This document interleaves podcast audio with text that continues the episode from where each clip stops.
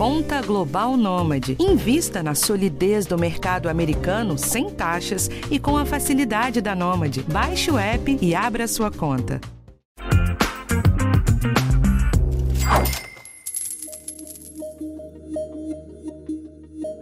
ESG.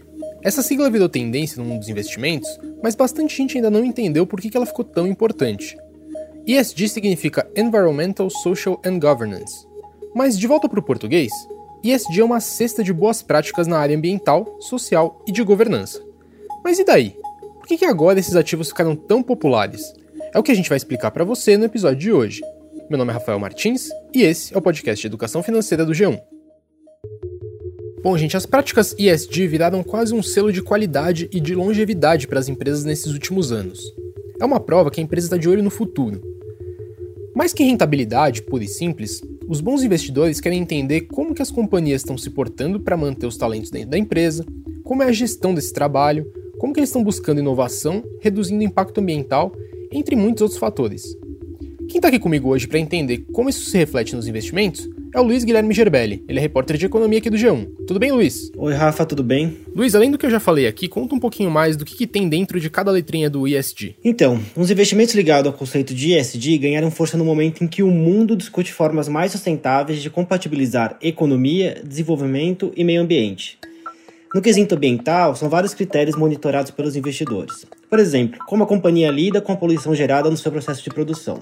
A parte social trata de como a empresa está inserida na sua comunidade, qual é o tipo de trabalho que ela realiza para minimizar qualquer tipo de impacto e o que traz de retorno de positivo para aquela população. E por fim, temos a governança. Na prática, como a empresa gerencia o negócio dela, se há transparência e coerência na condução dos negócios. Eu conversei com a Carol da Costa, ela é professora do INSPER, acompanha esse tema de perto e explica um pouco mais para gente. Então, é, aqui de uma forma bem, bem objetiva, é como que os investimentos, como que a sua decisão de investimento pode levar, pode e deve levar em consideração esses fatores ambientais, sociais e de governança na maneira como você vai é, alocar o seu capital. Um ótimo exemplo de como esses fatores mexem com o rumo das empresas foi a troca atrapalhada no comando da Petrobras. O presidente Jair Bolsonaro anunciou pelas redes sociais que Roberto Castelo Branco seria substituído do comando da estatal pelo general Joaquim Silva Luna.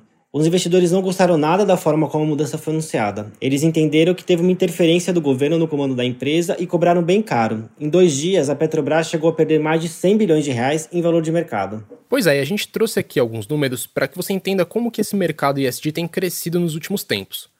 A captação de fundos de ações que integram a carteira de sustentabilidade e governança foi de cerca de 250 milhões de reais em 2020. Isso segundo dados da Ambima, que é a Associação Brasileira das Entidades dos Mercados Financeiro e de Capitais. O patrimônio líquido desses fundos somou 817 milhões de reais, um crescimento de mais de 50% em relação ao ano anterior. Pois é, eu falei com a Fernanda Camargo, que é integrante do grupo consultivo de sustentabilidade da Ambima e ela detalha um pouco desse movimento observado no mercado financeiro no ano passado.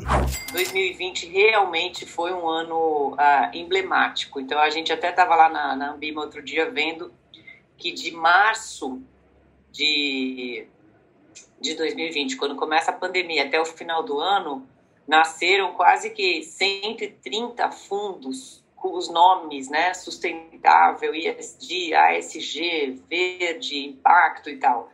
Não quer dizer que porque botou o nome, ah, os fundos estão fazendo alguma coisa. É, mas você vê o movimento, né?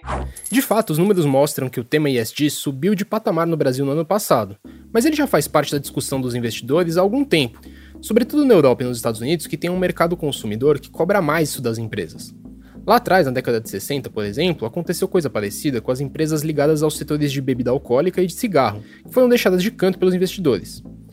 E olhando para o futuro, o que se espera é que esse movimento siga no centro das discussões, em especial com a presidência do Joe Biden nos Estados Unidos, que bate bastante nessa tecla. É, no seu plano trilionário de incentivo para a infraestrutura, Biden já deixou claro que planeja focar na produção de energia limpa e em outros negócios sustentáveis.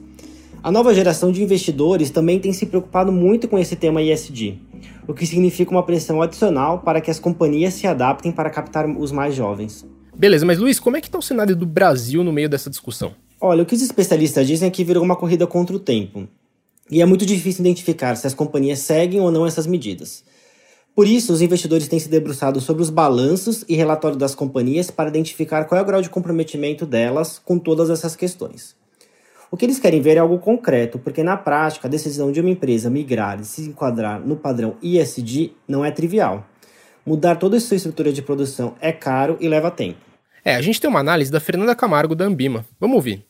Você vai ter que mudar todo o jeito que você produziu bem. Não é simples, em muitos casos, talvez na maior parte dos casos, faz parte mudar a cultura inteirinha de uma empresa.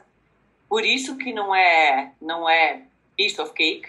Ah, você tem, obviamente, os compromissos que as empresas fazem e tudo mais, mas está muito mais é, em você chegar nos líderes das empresas e entender se, se eles estão com isso na cabeça de verdade ou não. Vai ter custo, né? Você vai ter que mudar o jeito que você produzia um, um bem não vai ser de graça, né? É, então, muitas empresas tentam, ah, como a gente fala, né, maquiar, né, não entrar no cerne da questão e deixar ali ainda a coisa meio ah, por cima. Luiz, pelo que você conversou com o pessoal, qual é a melhor forma do nosso ouvinte começar a entender e investir nas empresas ISD? Olha, o caminho mais fácil é via fundo de investimento. Como a Fernanda falou, tem mais de 100 opções no mercado em que analistas especializados escolhem os ativos. As gestoras montam um portfólio com papéis de empresas que dizem seguir todos os preceitos do ESG e oferecem esse produto para investidor. Como não tem um padrão super definido, como a gente mostrou aqui, se uma empresa segue ou não a premissa ESG, cabe também a você, pequeno investidor, pesquisar bastante. É importante conhecer o histórico das companhias, acompanhar os balanços e buscar gestoras que de fato ofereçam esses produtos que sigam todos os princípios considerados responsáveis. A Carol do Whisper falou um pouco sobre isso. A primeira coisa que você precisa olhar como investidor é quem que é a gestora, quem que é a plataforma que te oferece o produto. Eu coloco isso sempre em primeiro lugar, porque é muito tentador você ir direto no produto. Aí, quando você olha para o produto, você vai, é, obviamente, se você estiver investindo em ações, você vai querer olhar quem são essas empresas e como que né, esse seu é, alocador, né, esse seu parceiro de investimento, como ele faz a seleção dessas empresas para o portfólio que ele está te oferecendo né? Que critérios que ele olha, né? Como que ele é, usa as informações públicas para conseguir fazer essa essa avaliação de que esse portfólio que ele está te oferecendo é aderente aos princípios de investimento responsável. Beleza, Luiz, maravilha. Obrigado pela ajuda no episódio e até a próxima. Valeu, Rafa. Até mais, gente. E esse foi o episódio da semana do podcast de Educação Financeira do G1. Lembrando para você, toda segunda-feira tem episódio novo no G1 e em todos os agregadores de áudio. Segue a gente para você sempre ser avisado quando tiver novidade e manda seu recado, sugestão ou crítica lá na página desse episódio no G1. Eu sou Rafael Martins e na semana que vem eu tô de volta.